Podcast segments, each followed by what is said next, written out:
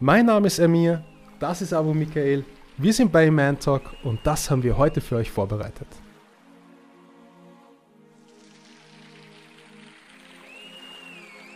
Darf ich meine Kinder schlagen? Darf ich meine Frau schlagen? Darf die Frau den Mann schlagen? Darf die Frau die Kinder schlagen? Ich meine, warum willst du deine Kinder schlagen? Das, die Ehe ist ein Teamspiel. Das ist ein Game, das wo, wo beide zusammen kombinieren müssen.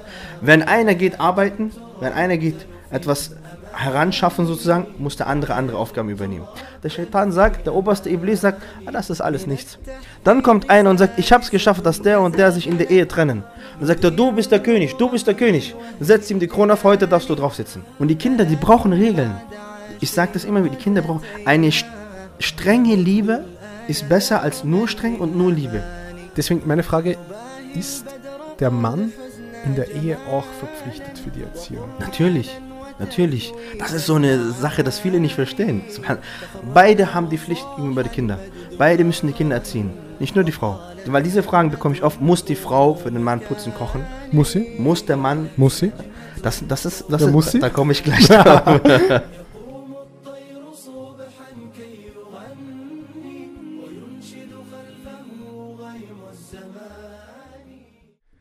Assalamu alaikum und herzlich willkommen bei einer neuen Episode von Iman Talk. Sehr geehrte Zuseherinnen, Zuseher, ich darf euch heute unseren Ehrengast begrüßen. Wir haben jemanden heute bei uns im Iman Studio. Er kommt aus Baden-Württemberg, aus Stuttgart in der Nähe. Kannst du uns dann noch ein bisschen sagen? Geehrter Bruder Abu Michael, Assalamu alaikum in Wien. Wie geht es dir? Alaikum salam wa rahmatullahi Sehr, sehr schön. Alhamdulillah, ich freue mich sehr hier zu sein. Alhamdulillah. Alles gut. Sehr gut schönes, sehr schönes Feeling. Na, der Flug war sehr schön, Aufenthalt sehr gut. Alhamdulillah, alles super gelaufen. Alhamdulillah. Ja, er ist gestern noch angekommen und heute schon im Studio und ich darf heute das Thema einleiten. Ein sehr wichtiges Thema, was eigentlich jeden von uns betrifft. Es geht heute grob um das Thema Ehe, Ehemanagement, Erziehung und natürlich auch alles, was die Familie betrifft. Weil wir haben hier jemanden, der sich wirklich sehr viele Jahre, vielleicht sogar Jahrzehnte, äh, mit dem Thema auseinandergesetzt hat, nämlich Budabu Michael, erzähl mir, in welcher Art und Weise du in diesen ganzen islamischen Kontext einzuordnen bist. Ich weiß, du hast studiert, ich weiß, dass du sehr viele Jahre sie, dich und der, du hast ja auch ein Institut, das würde ich auch gerne erfahren. Erzähl mir mal kurz, wie man sich da, wie man sich vorstellen kann, was du so machst und welche Eigenschaften das verbringt. Das sind so eine meiner Lieblingsfragen. Wer bin ich? Wo komme ich her? Was habe ich studiert? Ja. Alhamdulillah, ich habe von klein auf schon immer den Islam gemacht und wurde auch damit äh, groß, wurde damit wirklich erzogen. Was viele nicht wissen, ich habe sogar ein Jahr in einem Koran-Internat verbracht, als ich jünger war. Wirklich. Alhamdulillah. So, das erste Mal, dass ich das so erzähle, Alhamdulillah. Wirklich? Ja. Deswegen ist es inshallah ta'ala. Ähm, also die Liebe zum Islam stand schon bei mir immer da. Die war immer schon vorhanden. Ähm, zum Koran, zum Islam. Ich habe schon im äh, frühen Alter, wirklich von klein auf bis zu 13, 14 Jahre immer diese Liebe, den Drang zum Islam gehabt, zum Studium und habe auch wirklich diese ganzen Themen im hanefitischen Madhab basierend bis zum 14. Lebensjahr auch gelernt, wirklich. Ja, das ist nicht einfach so, dass ich sage, okay, meine Eltern waren halt Hanefiten so und ich habe das so ein bisschen mitgekriegt. Nein, ich habe das wirklich gelernt. Und ähm, Alhamdulillah hat sich das so entwickelt. Ich habe danach, äh, 2005, habe ich mein Abitur gemacht. Alhamdulillah. Ähm, 2007 kam so diese ganze Liebe, diese ganze Leidenschaft wieder zurück. Habe dann gesehen, ich bin eigentlich nur noch am Arbeiten, habe sehr viel gearbeitet. Äh, damals noch bei Mercedes in Stuttgart. Typisch, äh, typischer Arbeitgeber in Baden-Württemberg. Sehr groß, Alhamdulillah. Ja, Alhamdulillah, aber das war nicht so zufriedenstellend, als dann diese, wie gesagt, diese Liebe zurückkam, diese Leidenschaft wieder äh, zurückkam zum Islam, da war mir das zu wenig. Da habe ich dann gesehen, ich bin am Arbeiten wirklich äh, zwölf Stunden ist man da wirklich weg, mindestens. Ja, man arbeitet, man sagt zwar, man arbeitet acht Stunden, aber du bist ja Hin- und Rückfahrt, dann die Pausen, dann bist du zehn, zwölf Stunden weg. Dann musst du ja auch schlafen und du hast äh, andere Sachen, Essen, Trinken, Familie und dann bleibt dir nichts übrig für den Islam. Alhamdulillah, der Grund, warum wir dich über das oder warum ich dich über diese Themen natürlich frage, ist, wir haben heute ein sehr spannendes Thema und ein sehr fiqh-orientiertes Thema. Da geht es ja nicht um Akida. Wir, wir glauben ja, heute geht es nicht darum, was wir glauben, sondern da geht es darum, wie wir diesen Glauben äh, praktikabel machen. Und wir haben uns lange zusammen telefoniert, da haben wir noch ein bisschen vorher geredet, welche Themen interessant sind. Und ich denke, im, im Rahmen oder beziehungsweise in gerade dieser Zeit, wo wir sehr viel Konflikte äh, in der Familie sehen, sei es Kinder, die untereinander Konflikte haben, dann in eine, in eine Richtung gehen, die unislamisch ist, aufgrund der mangelnden Erziehung, aber auch das generell, der generelle Umgang mit dem anderen Geschlecht, sehr, sehr großes Thema.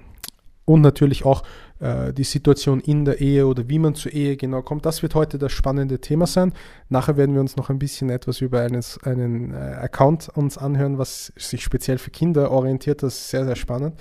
Und meine erste Frage an dich, Gerda Budabo Michael, ist, welche großen Herausforderungen, wenn wir über das Thema Ehemanagement uns unterhalten, welche großen Herausforderungen siehst du, wenn man über das Thema Ehe spricht? Herausforderung ist ein sehr schönes Wort. Ich würde sogar noch einen Schritt weiter gehen und sagen Probleme. Das, das aller, allererste, was wir sehr meiden, was sehr viele meiden in dieser Sache ist, sich zu informieren dass man sich informiert. Ich meine, wenn du ein Auto kaufen willst, dann informierst du dich.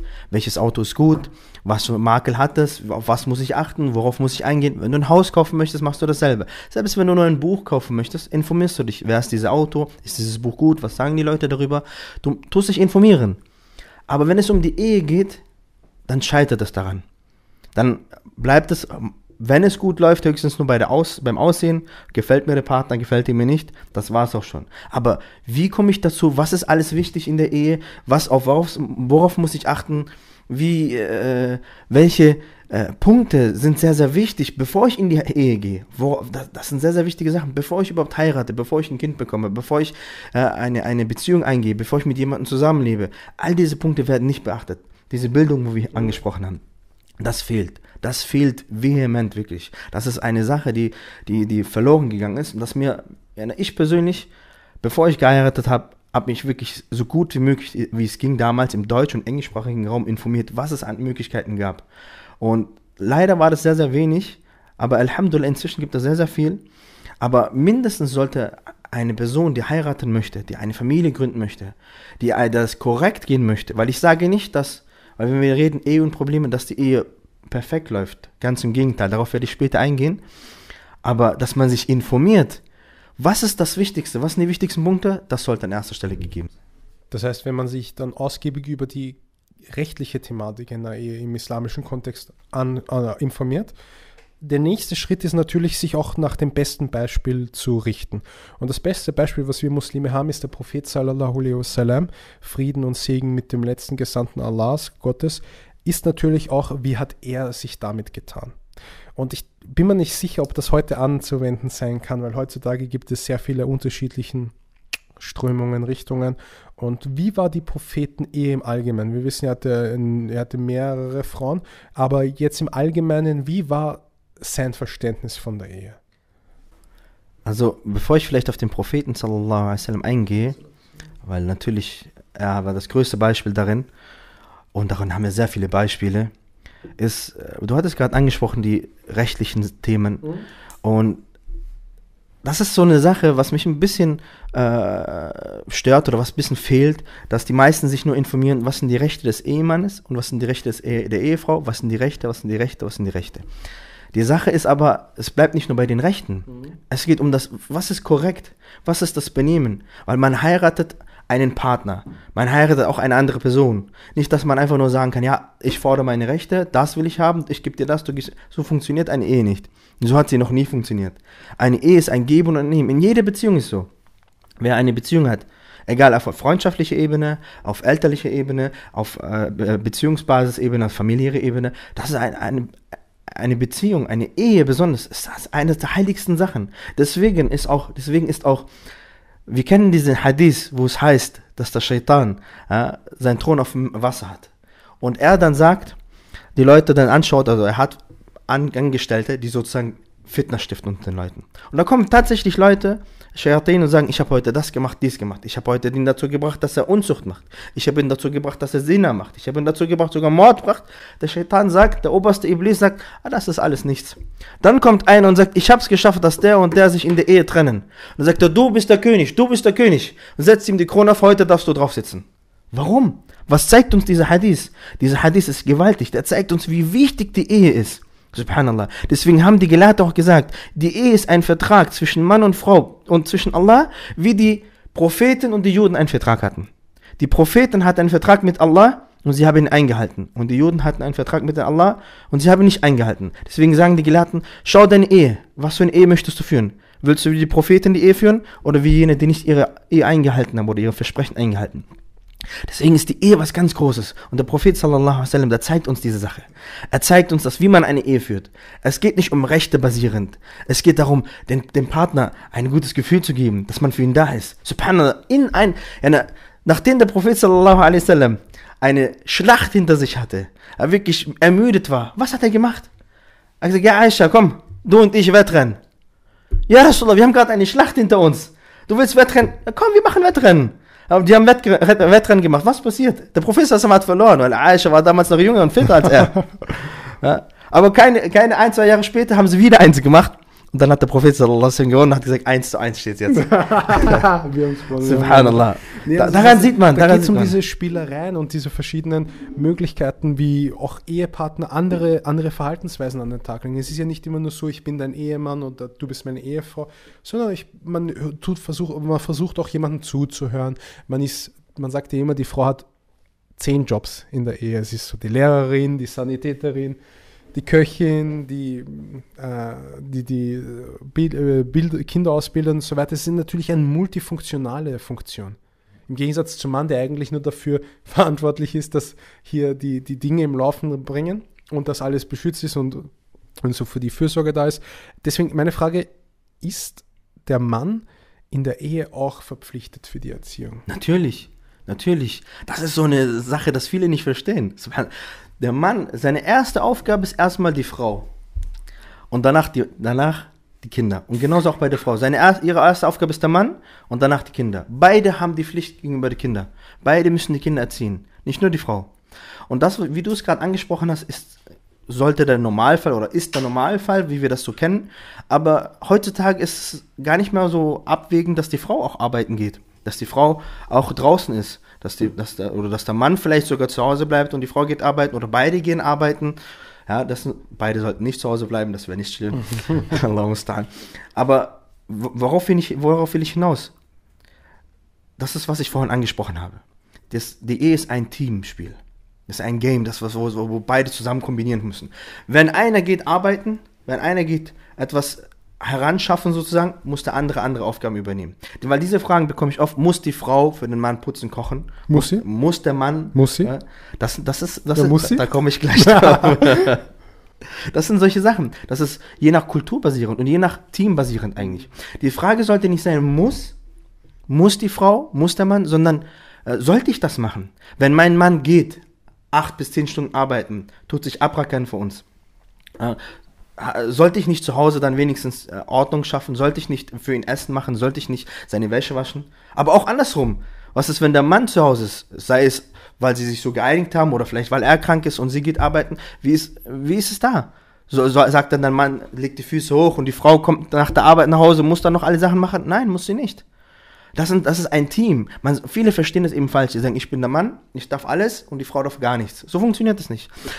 So funktioniert das nicht. So ist keine Ehe. Das ist, man sollte gucken, wie passt das? Wie können wir gemeinsam erschaffen, Gefährten im Leben zu werden und dass wir gemeinsam dieses Leben praktizieren oder durch das Leben gehen als Gefährten Hand in Hand, so dass wir beim Propheten Muhammad sallallahu alaihi wasallam sein können. Also diese, diese, äh, dieser Vergleich, diese Metapher der Gefährten, das ist schon eine sehr, sehr ich würde sagen, romantische Art und Weise eine Ehe zu leben, weil heutzutage hat man durch Ökonomisierung des Lebens, die ständige äh, Verwirtschaftlichung einfach viel, der Fokus ist heutzutage meiner Meinung nach viel größer auf die, diese ökonomische Variante. Früher hat man definitiv nicht so viel gearbeitet wie heute. Heute arbeitet man wirklich fast, du hast es, du hast es so gesagt, zehn Stunden. Es gibt Leute, die zehn Stunden am Tag arbeiten, noch mehr.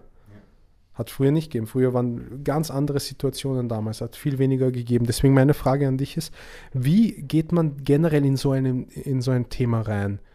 Ehe und Arbeiten und wie kann man sich das, wie kann man sich solche großen Themen eigentlich, bevor man äh, diese Ehe eingeht, wie kann man sich da auseinandersetzen? Welche Methoden kennst du, um solche großen Themen äh, so zu regeln mit dem Partner? Ja, das muss man von vornherein machen.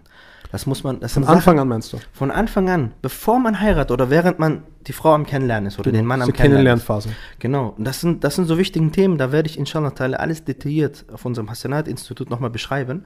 Aber Das musst du nachher noch vorstellen, das wissen, Das- wissen wir noch nicht. genau. Und nachher dann, ja. ähm, dass, dass man bestimmte Themen besprechen sollte. Das ist eines davon, unter anderem aber auch Geld. Ja, und andere Sachen, da werden wir inshallah äh, drauf eingehen. Aber diese Themen, wie, wie soll unsere Ehe ablaufen?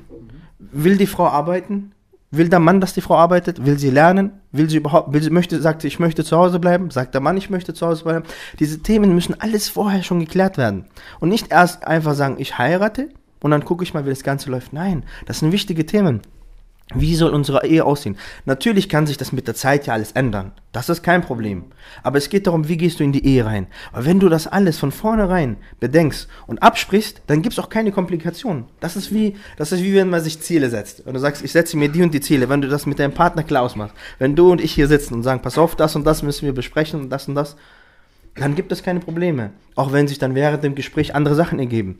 Und so ist es auch in der Ehe. Das man von- entwickelt sich ja, oder? Das Das, ist ja nicht entwickelt ein, ein, ein Status quo, der immer gleich bleibt, Nein. sondern das ist ein dauernder Prozess, oder? Genau, das entwickelt sich. Und das ist aber das, wenn man, wenn man das von vornherein klar macht und dieses tägliche Gespräch, was man hat miteinander, das weiterführt, die Kommunikation. Und dass man, wenn man die Ehe nicht als ein Muss, als eine Pflicht, wegen gebe ich meine Pflichten ansieht, sondern wirklich als ein Spiel, ein Hin und Her ansieht. Dass man sagt, ich kann mit meinem Partner reden, wenn was ist. Wir können uns unsere Ehe auf die Situation anpassen. Dann funktioniert das richtig gut. Jede Ehe hat ihre Höhen und Tiefen, aber wenn man die gemeinsam versucht zu bewältigen, nicht als ich nehme meine Rechte, du nimmst deine Rechte, sondern gemeinsam als Team, dann kommt man wirklich sehr gut voran. Das sind, äh, das sind super Tipps. Ich, hab, ich hätte eine Frage. Ähm, bevor man jetzt eine Frau oder einen Mann heiratet und in diese Kennenlernphase geht, das, da gibt es eine Institution, würde ich sagen, die außerordentlich wichtig ist. Vielleicht sogar bei der Frau wichtiger als beim Mann. Und das sind die Eltern. Wie sollte man die Eltern im Prozess des Kennenlernens betrachten? Wie sollte man sie, sich um sie kümmern in der Art und Weise? Weil das ist, der Vater ist eine sehr wichtige Figur für eine Ehe, für eine Frau.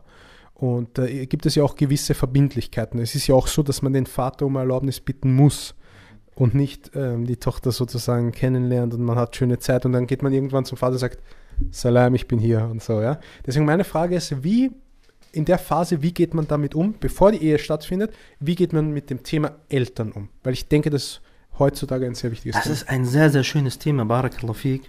Weil viele verstehen nicht, dass man eine Familie mitheiratet. Das ist wirklich. Sie denken, okay, wenn ich mit allen anderen nicht klarkomme, aber Hauptsache die Frau oder Hauptsache der Mann, so funktioniert das nicht. Du heiratest immer eine Familie mit. Auch wenn es vielleicht am Anfang nur du und sie ist, später, mindestens, also spätestens, wenn Kin- Kinder da sind, äh, da wird schon das Problem, weil die Eltern wollen ihre, ihre Enkel sehen. Ja, die Tanten und Onkel wollen, wollen auch kommen. Deswegen muss man immer auf die Eltern achten. Ja, wie ist die Beziehung? Der Mann sollte gucken, wie die Frau mit den Eltern umgeht. Die Frau sollte gucken, wie der Mann mit den Eltern umgeht, wenn er zu Besuch kommt mit den Eltern. Man sollte schauen, wie ist die Beziehung. Man sollte vielleicht auch danach fragen.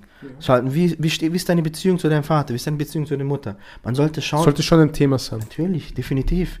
Man sollte fragen, wie. wie na, weiter entfernte Sachen sind vielleicht nicht so wichtig. Nicht, Bruder und Schwester können auch ein bisschen weiter, also problematisch, sagen wir mal, sein. Aber die Eltern, Mutter und Vater sind sehr, sehr wichtig. Ja. Das sagt aber auch viel über einen Menschen aus, oder? Wenn ich, wenn ich dich frage, wie, wie, geht's, wie geht's dir und wie geht's deinen Eltern? Also ich habe meine Eltern das letzte Mal letztes Jahr gesehen. Dann weißt du schon, dass diese Person jemand ist, der auf enge familiäre Bindung, auch wenn er jetzt 20 oder 30 ist, man kann auch mit 20 oder 30 sich um, oder man sollte äh, Kontakt zu den Eltern haben. Sagt doch viel über den Menschen aus, nehme ich an, oder? Ja und nein. Inwiefern? Weil, weil ich muss nämlich auf, ich muss jetzt hier auch ein bisschen die andere Seite in, in Schutz nehmen. Ja, die meisten, meist, bei meisten läuft das eigentlich ganz gut und die Eltern sind äh, Alhamdulillah in Ordnung und die Kinder sind in Ordnung. Da läuft die Beziehung sehr, sehr schön. Meistens sind die Kinder, die Probleme machen, aber es gibt auch den anderen Fall, dass die Eltern Probleme machen. Und äh, es gibt tatsächlich Fälle, wo man sagen kann, manchmal ist es besser, wenn du auf Distanz gehst äh, mit deinen Eltern, um eine bessere Beziehung mit ihnen zu pflegen. Weil manchmal funktioniert die, die nahe Beziehung mit, zwischen Eltern und Kindern nicht so gut, weil es zu viele Probleme, Streitigkeiten gibt. Deswegen sagt man, lieber du siehst deine Eltern einmal im Monat, anst anstatt du dich jedes Wochenende siehst und jedes Wochenende gibt Streit. Mhm. Ja, einmal im Jahr wäre ein bisschen vielleicht zu wenig. Ja, Aber das- regelmäßig. ja, Und man sollte aber sich regelmäßig, oder? ja, mindestens Kontakt. Man hat heutzutage WhatsApp, Telegram, man, man hat diese Social Media, man kann sich gegenseitig schreiben. Also, dass man die Verbindung zu den Eltern sind sehr, sehr, ist sehr, sehr wichtig, keineswegs. Und je älter man wird, desto mehr vermisst man die Eltern. Ja, das wird, das wird so sein. Das wird immer so sein. Spätestens, wenn sie weg sind, Allah musta'an. Deswegen sagt der Prophet sallallahu alaihi wasallam, er sagt dreimal, äh, seine Nase soll auf dem Boden sein, sozusagen, sagt er, wörtlich übersetzt. Also sozusagen, äh, Sch- Schande dem, Schande dem, Schande dem. Die sagen, wem, ja Rasulullah? Er sagt, derjenige, der seine Eltern erreicht, im Alter, ein oder beide von ihnen, und er kommt nicht ins Paradies. Subhanallah. Subhanallah. Was will er uns, uns sagen, sallallahu alaihi wasallam? Was sagt er uns hier? Das ist so wichtig. Okay, du hast ein Alter 20, 30, du willst ein bisschen dein eigenes Leben leben, super, mach das. Aber irgendwann werden deine Eltern alt. Und dann brauchen sie dich, wie du sie gebraucht hast, als du kleiner warst. Und dann gucken wir mal, ob das ein Weg für dich ins Paradies ist oder nicht. Und wenn du dann nicht für sie da bist, wie sie für dich da waren, dann hast du ein Problem. Allah muss Ja. Aber ich muss ja auch auf der anderen Seite dringend sagen, wenn die Eltern für die Kinder nicht da waren, weil das, das vernachlässigen, diese, diese Seite vernachlässigen sehr viele, wenn die Eltern für die Kinder nicht da waren, als sie kleiner waren, wenn sie die ganze Zeit gearbeitet haben, wenn sie die Kinder alle abgegeben haben, selbst in Freizeit nicht für sie da waren, dann brauchen sie sich nicht wundern, wenn die Kinder groß sind und sagen, wo sind meine Kinder? Brauchen Sie sich nicht wundern, das muss ich echt auch sagen, weil diese Seite wird vernachlässigt. Es geht nicht nur, der Koran oder der Islam spielt nicht nur die Rechte der Eltern aus, sondern er spielt genauso die Karte der Rechte der Kinder aus. Sehr, sehr wichtig. Deswegen, so wie du zu deinem Kind bist, ja, so, ka- so wird es zu dir, wenn du, wenn es älter ist. Ja, wenn du dann sozusagen muhtaj bist, wenn du, wenn du etwas brauchst, wenn du nicht mehr gehen kannst, wenn du nicht mehr stehen kannst, wenn du jemanden brauchst, Bedürftig bist wenn ja. du bedürftig bist. Na, Subhanallah, das ist ein sehr ernstes, na. hat sich gerade sehr ernst entwickeltes Thema. Ähm, ich habe, vor kurzem habe ich mir mal einen Unterricht angehört, da ging es um das Thema der, oder beziehungsweise da wurde ein, eine Situation geklärt, und zwar der Unterschied zwischen Versorgung und Erziehung. Dass die Eltern, ähm, dass Eltern, die beispielsweise aus ärmlicheren Verhältnissen kommen, das ist jetzt nicht disrespektlos äh, gesagt, immer sehr viel Wert auf die Versorgung legen und weniger Wert auf Erziehung. Ich denke, verstehst du, was ich meine? Dass, die, dass das im Kopf ist der Eltern, wenn mein Kind Auto hat, wenn mein Kind Kleidung hat, wenn mein Kind Essen hat, habe ich einen guten Job gemacht. Und, und verzichten, vielleicht sogar verzichten, nicht vergessen, darauf hin, dass ein Kind auch einen Charakter braucht. Und dass ein Kind auch eine, einen, ein Adab braucht. Wie, wie kannst du das in, in eine Balance bringen, dass man eine, ein gutes Verhältnis zwischen der, ich würde jetzt sagen, der Dunja hat, dass du dein Kind dass dir nicht betteln schicken musst, ja. Verstehst du? Oder Flaschen sammeln, wie es in Deutschland ist, weil wir haben kein Pfand hier in Österreich. Und gleichzeitig auch, dass dein Kind zum Beispiel nicht lügt oder dass dein Kind nicht stehlt. Weil das Schlimme ist, wenn du dich nicht in der Dunja um dein Kind kümmern kannst und daraus folgt dann, dass sie für Achere auch schlechte Karten haben, dann hast du versagt. Richtig, richtig. Barakallahu fik. Die, die, Die Sache, Balance finden. Wie, wie findest du da die Balance? die Sache ist, mein lieber Bruder, dass man immer als Muslim, als gläubiger Muslim im Hinterkopf oder im Herzen haben muss, dass die Akhira wichtiger ist und somit auch der Charakter oder der Iman des Kindes wichtiger ist als der Dunya. Und bei den Kindern, wenn man die Kinder fragen würde, was ist dir lieber, dass du 1000 Geschenke hast, 10.000 Lego-Arten, 50.000 Playmobils oder sonstige Sachen, oder dass dein Vater und deine Mutter mit dir eine Stunde täglich spielen, der würde sagen, bitte, ich will, dass meine Mutter und mein Vater mit mir täglich eine Stunde spielen. Das ist den Kindern lieber. Deswegen sage ich auch immer wieder, arbeite weniger, sei für deine Familie mehr da, äh, lebt halt äh, ein bisschen ärmer, in Anführungszeichen, wenn man arm überhaupt leben kann hier in Deutschland arm leben kann, das ist eine andere Frage. Aber ich, weil wir haben über Jobs geredet, die 10, 15 Stunden gehen, subhanallah. Du musst nicht jeden, du musst nicht jede Beförderung annehmen. Nimm lieber die Beförderung an zu deinem Kind, dass, dann, dass du ein bisschen mit, mit deinen Kindern, Ja, wenn die, wenn die Kinder älter sind und die, sie dann nicht mehr mit dir Zeit verbringen wollen, dann ist es zu spät. Dann, weil die meisten Eltern greifen da ein oder sogar erst, wenn sie, wenn die, wenn die Kinder Kinder haben, dann wird es zu spät. Deswegen sage ich immer wieder, ganz wichtig, sei für deine Kinder da. Besonders in den ersten sechs Jahren, das sind die goldenen Jahre, wie die Gelehrten sagen. Da, da entwickelt sich so, so viel, weil die Eltern, Mutter und Vater sind die ersten, die auf das weiße Blatt äh, des Herzens der Kinder schreiben, subhanallah. Weil das Kind hat, bekommt ein weißes Blatt. Und die ersten, die da, da schreiben, sind Mutter und Vater. Und wenn die das richtig machen, ja, dann wird es inshallah ta'ala gut laufen. Aber natürlich auf der anderen Seite, ja, sollte es dem Kind äh, an nichts fehlen, wenn ich sage an nichts fehlen, die, die Basics. Ja, sollte einen Schlafplatz haben, sollte ein Anziehen haben, sollte Essen haben, ja, aber man sollte es auch nicht verwöhnen. Da gibt es doch, Allah subhanahu wa ta'ala sagt doch im Koran, äh, in der ungefähren Übersetzung, ähm, dass man nicht Furcht haben soll vor der Armut und deswegen keine Kinder bekommen sollte. Liege ich da richtig? Richtig. Es gibt diesen Vers zweimal. Und Zweimal? Der, das ist sehr, sehr interessant. Allah subhanahu wa ta'ala sagt erst, äh, habt keine Angst, wir versorgen sie und euch. Und im anderen Vers, wir versorgen euch und sie. Subhanallah. Das ist sehr interessant.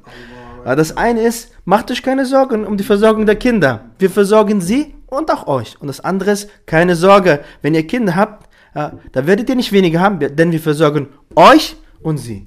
Subhanallah. Die Gelehrten haben darüber Bücher geschrieben, über diese zwei Verse. Subhanallah. Das ist ein sehr schönes Thema. Das ist eine sehr schöne Angelegenheit. Du musst dir keine Furcht haben, weil viele denken, oh mein Gott, ich krieg jetzt ein Kind, jetzt werde ich ärmer. Ganz im Gegenteil. Weil ein Kind kommt ja mit einer bestimmten Versorgung. Genau, mit einem bestimmten Risk, das für ihn geschrieben ist. Und gleichzeitig passiert was? Dein, dein Risk vermehrt sich, weil das Kind ist ja unter deiner Obhut. Das heißt, wenn das Kind, machen wir mal Zahlen draus, sagen wir mal, das, für das Kind ist eine Million vorgeschrieben, dass es bekommt. Bis zum 18. Lebensjahr, wenn wir es jetzt nach diesem Standard gehen. Eine Million ist vorgeschrieben, dass das Kind bekommt von Allah subhanahu wa ta'ala. Beispielsweise. Das heißt, diese Million gehört wem eigentlich? Die gehört dir. Weil es ist unter deiner Obhut. Auf einmal klingt das interessant. Interessant, Ja. so habe ich noch nie darüber Auf nachgedacht. einmal klingt das Ganze. int- Das ist das. Da- Die Sache ist dann, wie gehst du damit um? Ja. Ja, wie gehst du damit um? Ja, subhanallah.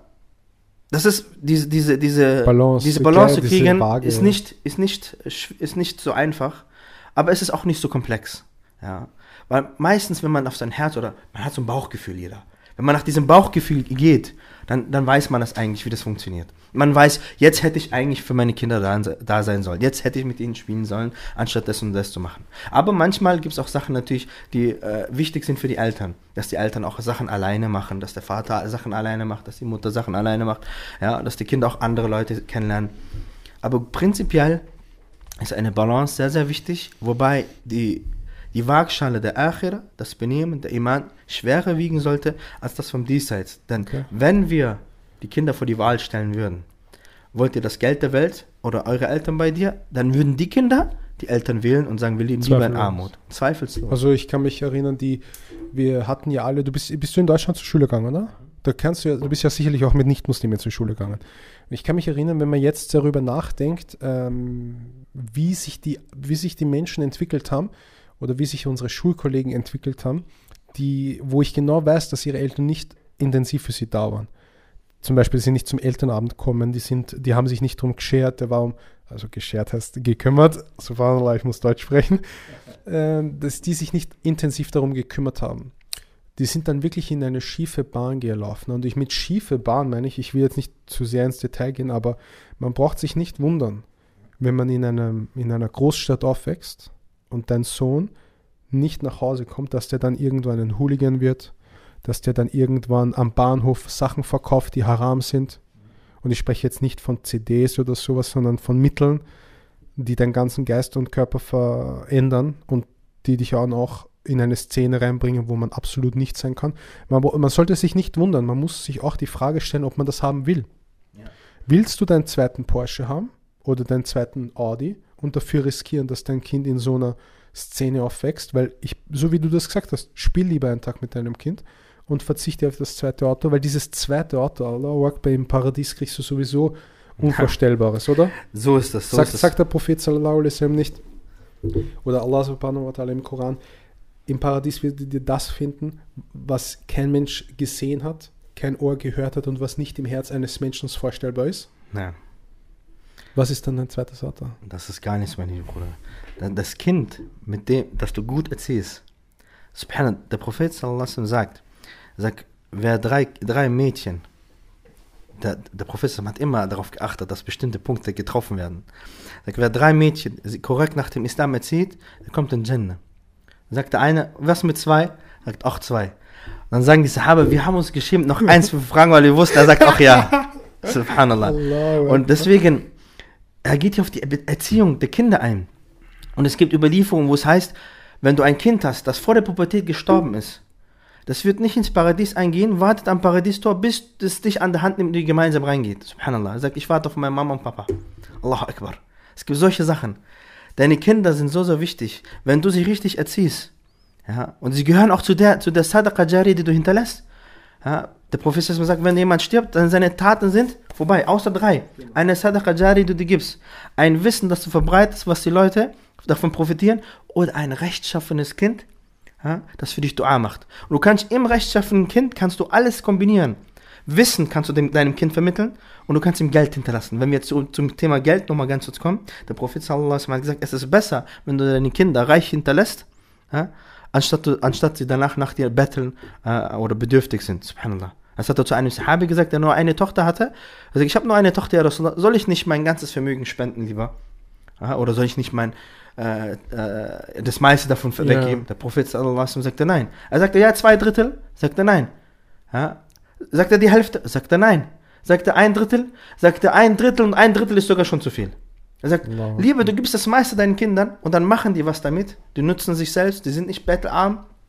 Weil wenn jemand genug Geld hat, kann er sich ja, auch auf die Achere konzentrieren. Und das ist auch so die Sache, was die Gelehrten sagen. Guck, dass du nicht so reich bist, weil sonst bist du beschäftigt mit dem Geld. Und guck, dass du nicht zu arm bist, sonst bist du beschäftigt auch mit dem Geld, weil du willst ja dem Geld hinterher. Und da willst du es ausgeben. Wenn du genug hast, dann lebst du, dann lebst du inshallah ta'ala richtig, so dass du dann darauf achten kannst, wie komme ich in Akhira weiter. Na. Das ist eine spannende Geschichte und vor allem die Referenz immer zum Propheten sallallahu alaihi wasallam ist sehr, sehr wichtig. Weißt du, viele erzählen, du kennst ja sicher diese ganzen Eheratgeber, oder? Da gibt es ja immer diese, man schreibt irgendein Buch, 10 Tipps zum glücklichen Kindererziehen und so. Also verkauft sich dann 15 Euro, die Hälfte kriegst du bei Amazon, 4 Sterne. Aber ich denke, die best, der beste Eheratgeber war der Prophet sallallahu alaihi wasallam sich selbst. Und wir haben sogar das Glück, das musst du dir mal vorstellen, Abu Michael, wir haben das Glück, eine authentische Überlieferungskette von diesem Mann zu haben, der, der, der das beste Geschöpf ist der, des Universums und noch mehr drüber. Okay? Dieses Wesen gibt uns einen Ratgeber, seine Sunna.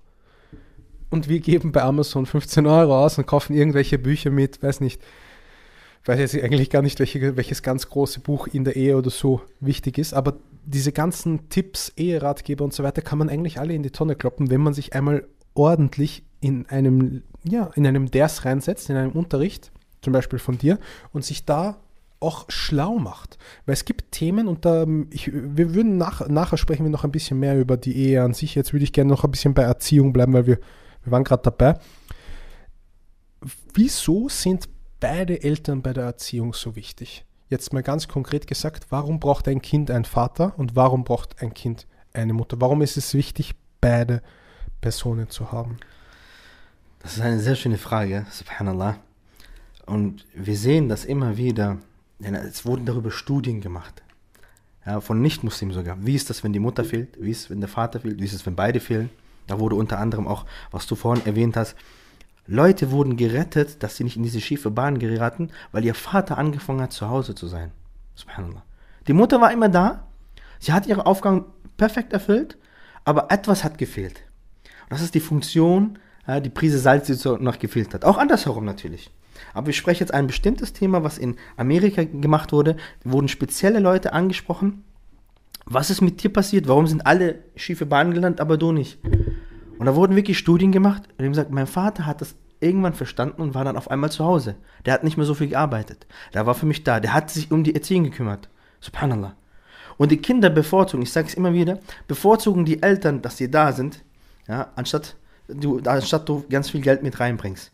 Und sie bevorzugen auch Eltern, auch wenn du sagst, ja, ich bin aber, ich bin aber so ein bisschen strenger Vater, ich bin, oder ich, ich, ich schreie mal gerne meine Kinder an. Das ist keine schöne Sache, aber selbst da sagen die Kinder, lieber ich habe einen Vater da, auch wenn er mich manchmal anschimpft, anstatt er gar nicht da ist. Subhanallah. Und diese Sache rettet die Kinder. Diese Sache rettet ihre Sache. Warum ist das wichtig? Eine, jeder hat ihre Funktion. Die Mutter hat die Funktion. Meistens ist die Funktion der Mutter, dass sie beibringt, sie bringt dem Kind Barmherzigkeit, Liebe, Themen, bei denen der Vater manchmal scheitern kann, aber wir reden immer so vom allgemeinen Durchschnitt, ja. ja. Manch, es kann natürlich auch umgekehrt sein. Ausland bestätigen Genau.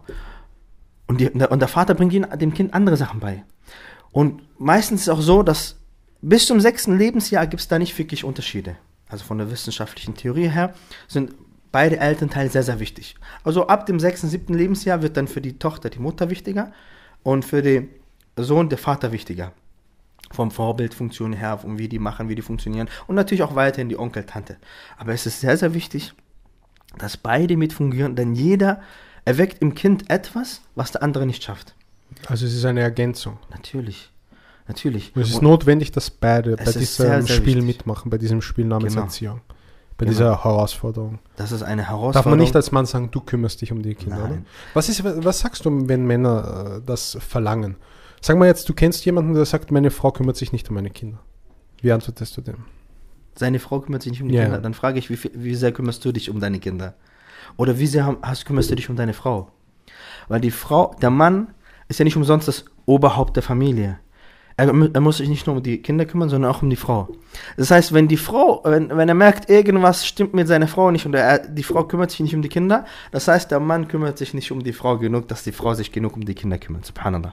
Ja, wenn wir nach der Norm gehen, der Mann geht arbeiten, die Frau ist zu Hause, meistens ist sie mit den Kindern. Und wenn wir da die Probleme haben, dass die Mutter, sagen wir mal, was heutzutage sehr weit verbreitet ist, mit ein, zwei, drei Jahren die Kinder abgibt, und das finde ich katastrophal, dass die Kinder in so jungem Alter, ich spreche nicht von Kindergarten, weil er die Sprache lernen soll, ich spreche von Kitas, ich weiß nicht, was ihr in Österreich habt, aber Können wir nachher drauf eingehen. in Deutschland mit einem Jahr dein Kind schon abgeben. Mit einem Jahr? Und das findest du. Das ist Katastrophe. Allah subhanahu wa ta'ala hat dir ein anvertrautes Gut gegeben. Er hat dir das Kostbarste gegeben, was, was er dir geben kann im Diesseits, an materiellen Sachen und auch an immateriellen Sachen. Und du sagst, nee, ich gebe das jetzt jemandem, der vielleicht nicht Allah subhanahu wa fürchtet, der vielleicht Allah subhanahu wa ta'ala um arbeiten zu gehen oder um Ruhe zu haben, um ja, äh, einfach mal jetzt meine Sachen machen zu können. Ja, deswegen sage ich auch, die Ehe muss gut funktionieren. Dieses, ich sage nicht, dass das nicht wichtig ist, dass jeder seine Sache erfüllt. Weil da, deswegen sind beide Partner wichtig. Dann kommt der Vater, sagt, pass auf, diesen Tag passe ich auf die Kinder auf, gehst du machen. Dann kommt die Mutter, sagt, ich passe auf, geh du mit deinen Freunden. Aber, dass man das so vernachlässigt, dass die, dass man die Frau so vernachlässigt, dass die, die Frau dann deine Kinder vernachlässigt, dann sage ich, pass auf dich auf. Wo hast du einen Fehler? Und das ist, was die Salaf gemacht haben. Das ist, was die Salaf bedeutet, die Rechtschaft von Vorfahren. Ja, ist halt nur, dass wir darauf eingehen. Ja, das ist ganz wichtig. Ja, warum sprach die, unsere Rechtschaft von Vorfahren, wenn wir das meinen, dann meinen wir die Sahaba, die Tabi'in ja, und äh, die Leute, die, genau, die Leute, die ihnen im Guten gefolgt sind. Und diese Leute, die haben immer gesagt, wenn wir eine Sünde gemacht haben oder etwas falsch gemacht haben, dann haben wir das immer in unseren Familien oder in unseren Transportmitteln gesehen. Das heißt, irgendwas ist da schiefgegangen. Auf einmal gab es Streitereien in der Familie. Auf einmal hat das Auto nicht funktioniert oder so. Und dann haben die gesagt, okay, ich war der Fehler. Aber was machen wir heute? Ja, du warst es. Du passt nicht auf. Du. Es gibt sogar in der Psychologie, das habe ich irgendwann mal im Studium oder so gelernt, eine Methodik, um einen Konflikt, wir gehen dann nachher noch ein bisschen auf Konfliktsituationen ein, zu vermeiden. Und zwar, dass man Sätze aus der Ich-Perspektive formuliert. Das heißt, wenn ich sehe, zum Beispiel, mir gefällt nicht, dass du das Glas mit der linken Hand trinken würdest, was du nicht tust, dann sag nicht, trink das, also trink mit der linken, trink nicht mit der linken Hand, sondern wir sagen, ich würde mich sehr freuen, wenn wir das äh, aus mit der rechten Hand trinken. Ja? Diese, diese Formulierung, oder zum Beispiel, ich, ich, du, du hast dich heute wieder nicht gekämmt. Ja? Oder so, oder du hast wieder dasselbe. Nee, du nicht. Du bist, ich weiß ja, dass du dich vorher vorbereitet hast. Also wenn man, wenn der Mann zum Beispiel sagt, aber heute hast, schaust du wirklich nicht schön aus. Dann, dass man den Satz so formuliert, inhaltlich gleich, dass man sagt, ich habe das, ich habe den Eindruck, ich kann mich irren, dass ich dich heute anders wahrnehme. Das kommt beim Gegenüber vollkommen äh, weniger aggressiv an und ich bin mir davon, weiß nicht, kommt das auch bei dir so an, dass man Das diese da- Umformulierung. Diese, diese Sache spreche ich an. Ich habe ja zwei kurze Videos gemacht ähm, äh, mit dem Titel einmal acht goldene Regeln und einmal sieben goldene Regeln. Das eine, was du nicht tun solltest und das andere, was du tun solltest. Und unter anderem spreche ich diese Du-Formel an. Wirklich? Das habe ich gar nicht angeschaut. Ja, Subhanallah. Subhanallah. Das, deswegen wundert es mich. Äh, das Keine ist Empfehlung muss man anschauen. sehr, sehr, ist eine sehr, sehr gute Sache. Die acht goldenen Regeln, die man nicht tun sollte, Okay. oder die Regeln, die man tun sollte. Unter anderem die Du-Formel. Das ist sehr, sehr wichtig, diese Du-Formel. Ich habe sie jetzt Du-Formel genannt, weil du tust das Kind mit Du ansprechen. Mhm. Und wenn das Kind etwas falsch macht, was sagen wir? Du bist böse. Oh, du hast schlecht gemacht. Du. Wirklich direkt. Was machen wir damit? Wir tun das Kind ja, richtig diffamieren. Wir tun das Kind sagen, bloß wegen einer Tat ist Ja. das ganze Kind, ist das ganze Kind schlecht, subhanallah. Und das ist etwas, das ganz, ganz schlecht ist. Und was ist die Dass wir- Alternative? Dass wir in der Negativ, wir können sagen, das, was du getan hast, war schlecht. Was passiert? Okay, meine Mutter, mein Vater mag diese Tat nicht, aber mich mag er noch. Umgekehrt machen wir es aber richtig. Wir sagen, wenn er etwas gut macht, sagen wir nicht, das, was du gemacht hast, war gut. Können wir machen. Aber wenn wir sagen, du bist gut, das hast du toll gemacht, du hast das gut gemacht, dann steigert es seinen Wert. Das heißt, im negativen Sinne die Du-Formel nicht verwenden. Okay. Ja? Und das Sagen, hören Kinder, kann- das hören Kinder, glaube ich, gerne. Das hast du gut gemacht. Genau. Immer loben und so weiter. Das ist wichtig, oder? Das, ist braucht ein wichtig, Kind, oder? Das ist wichtig, besonders wenn du dem Kind bestimmte Sachen einpflanzen möchtest. Ja. Du willst ihm zum Beispiel sagen, dass es barmherzig ist, dass es lieb ist, mutig ist. Dann kannst du das auch machen. Du kannst ihm auch sagen, nehmen wir es mal als Ritual, dass du das jeden Morgen, bevor es in die Schule geht, oder jeden Abend, bevor es schlafen geht, sagst du ihm einfach nur drei schöne Worte. Du bist mutig, du bist intelligent, du bist äh, gläubig. Du, was du ihm einpflanzen willst, du bist barmherzig. Einfach immer wieder. Ja, Im Deutschen nennt man das Affirmationen. Ja, was machen kann. Ja. Genau, dass man dem Kind das schon klein auf gibt. Das heißt, der nimmt das automatisch an. Denn wenn etwas kommt, sagen wir mal barmherzig. Und das Kind sagt, ja, meine Eltern sagen, ich bin barmherzig, also handle ich jetzt barmherzig. Mhm. Das heißt, es macht gut. Was passiert aber, wenn du es negativ machst? Du bist böse, du hörst nicht, du bist. ni- Äh, was passiert dann? Er sagt, okay, meine Eltern denken sowieso, ich bin böse, dann bin ich halt böse. Dann, dann erzieht man das Kind zum Bad Boy. Richtig. Dann findet es, findet es vielleicht sogar Gefallen daran, der Bad Boy zu sein. Weil wie viele Leute, die sich diese ganzen Gangster-Raps anhören, oder? Dass man dann sagt, ich bin eh. Wie oft habe ich gehört, ich bin das schwarze Schaf in der Familie? Ja. Ich glaube, wenn man das schon mal in seinem, da habe ich schon sicher zehnmal gehört, ich bin das schwarze Schaf in der Familie, jetzt lasse ich die Sau raus, auf gut Deutsch. Ja. Das, Das ist, ist super das ist- wichtig, was du gerade gesagt das hast. ist dass so- man diese positive reinbringt. Ich kann das nicht deutlich wiederholen. das ist so katastrophal, nämlich die Eltern wissen gar nicht, wie viel sie vernichten können dadurch. Ich habe ich hab Leute, ich kenne Geschwister, die, die sagen, ich bin wegen meinen Eltern, bin ich vom Islam weg. Warum sage ich? Okay, weil meine Eltern haben gesagt, wenn ich sie nicht zufriedenstellen kann, dann werde ich sowieso nicht ins Paradies kommen. Ah, Haben gesagt, okay, dann werde ich halt ganz Katastrophe. Subhanallah. Schau mal, was du deinem Kind antust. Weil die Eltern nutzen immer diese Funktion aus, ich bin dein Eltern, wenn du mich nicht zufriedenstellst, dann Allah wird nicht mit dir zufrieden sein. Wie kannst du so etwas zu deinem Kind sagen? Subhanallah. Wie kann man so etwas sagen? Deswegen ist es so wichtig, dass man diese Sache nicht tut, sondern das Gegenteil. Die Eltern müssen zum Beispiel auch lernen zu sagen, Entschuldigung. Zu ihren Kindern. Was, die Eltern müssen sich entschuldigen? Ja, die müssen sich entschuldigen, mein lieber Bruder. Weil, wenn die Kinder sehen, dass du dich entschuldigst, was machen sie? Die entschuldigen sich auch. Die lernen das auch. Deswegen ist es so wichtig, was du zu deinen Kindern sagst. Natürlich, das vorbildhafte Vorleben ist viel wichtiger, aber bestimmte Worte treffen die Herzen der Kinder. Und wenn du zu deinem Kind sagst, du bist böse, du bist schlecht, du wirst nicht, äh, wenn, wenn ich nicht mit dir zufrieden bin als Mutter, also als Vater, dann wirst du sowieso niemals Paradies kommen. Du zerstörst das ganze Leben vom Kind. Dann sagt okay, wenn ich sowieso nicht komme, dann sagen solche Sprüche, ich, ich weiß, ich komme sowieso in die Hölle, deswegen mache ich, was ich will. Subhanallah. Das ist katastrophal. Deswegen hier eine Warnung an die Eltern oder an zukünftige Eltern, ja, dass sie sowas vermeiden, definitiv. Erziehe sie positiv, positive Affirmationen, positive Worte, dass sie sich an diese Sachen erinnern. Ja. Das wird immer wichtiger heutzutage, weil, weil wie viele Eindrücke bekommen heutzutage Kinder? Wenn dein Kind ein Handy hat und wenn es YouTube hat, dann ist es absolut in dem Bereich drinnen, wo es un, ungefiltert jeden Schwachsinn anschauen kann. Ich meine, Sie können sie sich jetzt im Man Talk anschauen, okay, aber Sie können sich genauso Fortnite äh, anschauen oder äh, Funk oder andere Gruppen oder Mhm. was weiß ich, ja, gibt es ja tausend Geschichten. Deswegen meine Frage ist auch an dich, wenn du jetzt, ich will noch ein bisschen jetzt äh, über Kinder an sich sprechen, Kindererziehung, das ist wirklich sehr, sehr prägnant. Wir, wir sprechen dann noch ein bisschen über Ehe dazu.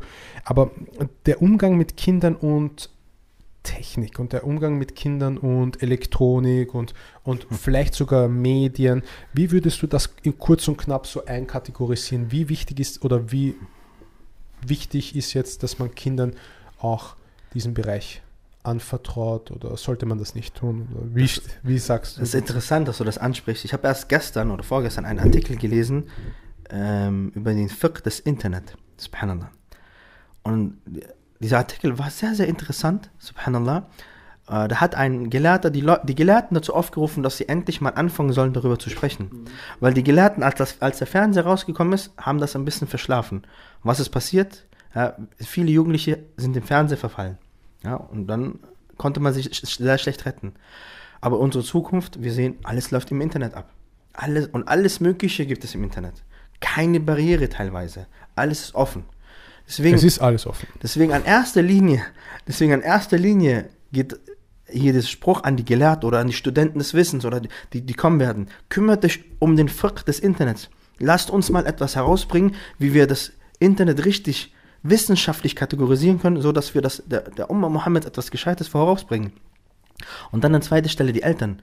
Die müssen so auf ihre Kinder aufpassen.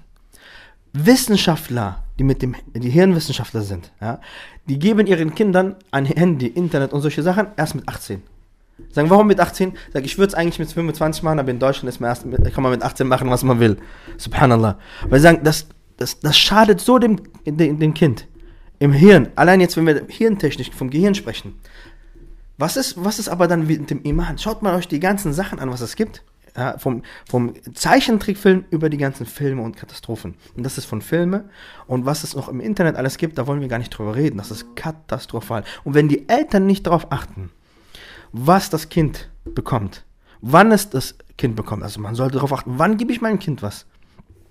Ich spreche nicht davon, wenn eine Mutter jetzt verzweifelt ist, die hat drei, vier Kinder und es wird ihr zu viel, dann macht sie ihm mal einen kurzen Zeichentrickfilm an. Ich rede davon, lässt du dein Kind fünf, sechs Stunden vorm Fernseher hocken vor dem Internet oder noch schlimmer vom YouTube, weil YouTube, das klickt ja rum, wo es will. Und dann kommen gruselige Sachen ja, oder kommen schlimme Sachen und man weiß dann nicht, woher hat das Kind das? Warum sagt das Kind das? Die Eltern müssen da ganz, ganz gut drauf achten. Das ist so wichtig, dass die Eltern in diese Sache ein gutes Auge drauf werfen. Weil viele, die geben einfach ihr Handy, ja. ihr Laptop oder ihr iPad dem Kind sagen, Hauptsache ich habe meine Ruhe. Ja. Wir, also das, was du gerade gesagt hast, kann ich noch wissenschaftlich untermalen. Ich habe früher, vor vier, fünf Jahren, sehr intensiv Neurologie ähm, angeschaut. Das ist die Gehirnwissenschaft, wie die Nerven und so im Gehirn sind. Und da gibt es einen sehr, sehr bekannten deutschen Neurologen, weltbekannter Kinder- Dr. Manfred Spitzer ist das. Und der hat eine Weltklasse-Studie dazu gemacht. Der beschäftigt sich mit dem Medienkonsum für Kinder und der hat gesagt, dass Kinder, und das ist echt, da kriegst du jetzt einen Schock, Kinder, die im jungen Alter, also das heißt zwischen zwei und sechs, e-, eine Stunde täglich fernschauen, das war in, das war in Neuseeland wurde diese Studie durchgeführt, weil in Neuseeland gibt es sehr wenig Migration. Dort waren immer die, die Leute, die dort gelebt haben, die leben 80 Jahre danach noch dort, deswegen ist es so, so gut für die Wissenschaft. Verstehst? Mhm. Du kannst auf 80 Jahre zurück, das kannst du in Europa nicht oder in den USA. Auf jeden Fall, die Kinder, die vor 20, 30 Jahren ein, zwei, eine Stunde am Tag geschaut haben, die sind zu 50 Prozent wahrscheinlicher an Übergewicht, an, an Gelenkskrankheiten, an Sehstörungen und die Kinder, die zwei oder mehr Stunden Fernsehkonsum hatten, 1980 circa, die hatten zu, die waren fünfmal anfälliger an Drogenkonsum zu sterben. Kannst du dir das vorstellen? Die Kinder, die, die zwei oder mehr Stunden täglich im, im jungen Alter hatten, 500% mehr Wahrscheinlichkeit, dass sie an Drogenüberdosis sterben. Wenn, wenn diese Statistik natürlich in dem Rahmen anwendbar ist. Und deswegen, nicht nur, er redet nicht nur über statistische Sachen, ich, ich lasse dich gerade sprechen, er spricht auch über die kognit kognitive Lernfähigkeit von Kindern. Kindern, die im jungen Alter ähm, Zeichentrickfilme schauen, die können nicht mehr zeichnen. Die wissen gar nicht mehr, wie Tiere ausschauen. Die kennen, weißt du, Pokémon und so. Allah, wenn die Leute noch Pokémon kennen. Auf jeden Fall, die kennen diese Figuren, aber sie wissen nicht, wie ein Pferd ausschaut. Sie wissen nicht, ähm, welche Farben es gibt. Sie kennen Rot, Gelb und Grün und Blau. Sie kennen nicht Magenta oder Cyan oder andere Farben oder verschiedene Grautöne. Das sind schlimme Sachen. Die Kinder haben gezeichnet. Die Kinder haben einen Mensch gezeichnet und die anderen Kinder konnten nur so ein Strichmännchen zeichnen. Gar keine Kreativität, absolut zerstört. Wodurch? Durch den Medienkonsum. Ja, ich lache, weil äh, du sprichst äh, den Doktor an und es ist das, was ich immer wieder den Leuten, ich kenne den auch schon so lange, subhanallah. Ich habe auch schon äh, selber E-Mail-Verkehr mit ihm gehabt. Wirklich? Ja, und. Lad ihn mal ein, ich, ich brauche ihn hier in der Show. Also ich empfehle das sehr. Ich empfehle das immer den Leuten, hört euch ihn an. Ich habe das auch öfters bei mir gepostet. Dr. Manfred Spitzer, Genau. nur zum Wiederholen. Dr. Manfred Spitzer. Sehr empfehlenswert. Ich bin als erstes Mal drauf gestoßen, als ich äh, mal gegoogelt habe. Ich bin so einer, der sich immer vorher informiert, was ich auch gesagt habe, informiert euch vorher. Ähm, wie lernen Kinder? Ich wollte wissen, wie lernen Kinder? Und habe das so eingegeben und er kam da an erster Stelle. Und ich habe mir das angehört und ich war direkt überzeugt. Subhanallah. Und das ist, und dann habe ich mir alles von ihm angehört. Das empfehle ich sehr dringend von ihm. Hört euch diese Sachen an über Medien, über Konsum, über äh, die Kinder, wie, wie, wie sie funktionieren, wie das Gehirn des Kindes funktioniert. Ja, warum es wichtig ist, vom, den Kindern einfach diese Sachen erstmal zu verwehren. Ja, verwehren sagt. Er Ja. sagt unter sechs gar nicht Gar Fernsehen. nicht, richtig. Er sagt gar nicht, er sagt nicht eine Stunde am Tag, er sagt Ja. gar nicht. Richtig.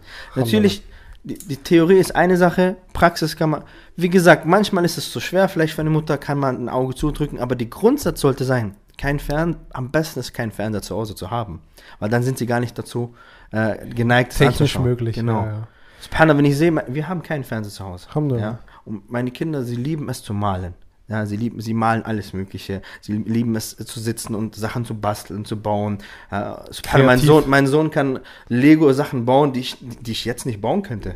Die würde ich in meinem Alter jetzt nicht hinkriegen. Der schafft es, Sachen Das sagt, zu bauen. das sagt aber auch viel über dich aus. Das ist faszinierend. Also ich bin immer wieder fasziniert, wenn meine Kinder etwas bauen, wenn sie etwas malen, wenn sie ihre, ihre Spielfähigkeit, das ist was verloren gegangen ist, wenn man ihnen vor dem Fernsehen, vor dem YouTube, vor die Sachen halt, Subhanallah. Man sieht das auch, man kann das gerne mal testen bei seinem eigenen Kind. Nimm dein einjähriges Kind, wirklich, das, gib ihm eine Woche, jeden Tag 15, St- 15 Minuten, irgendetwas, was ihm gefällt in YouTube und dann nimm es weg. Du wirst sehen, nur nach einer Woche, das Kind wird quengelig, es, es ist unruhig, es will die ganze Zeit dein Handy oder dein Laptop, je nachdem, was du gezeigt hast, es will die ganze es, Subhanallah, es weint und schmeißt auf den Boden, nur weil du ihm einmal am Tag 15 Minuten etwas gezeigt hast. Ja, Könnte Subhanallah. man sagen, dass das eine Art Abhängigkeit ist vom Internet? Können Kinder abhängig von YouTube werden? Definitiv, definitiv. Nicht nur von YouTube. Ja, man sieht, wo habe ich das gesehen? Da haben Brüder eine Umfrage gemacht. Was ist das Wichtigste in deinem Leben? Worauf könntest du gar nicht verzichten? Und 99% der Leute haben geantwortet auf mein Handy, Internet, Playstation, alles, was mit Internet verbunden ist, mit Social äh, Media verbunden ist.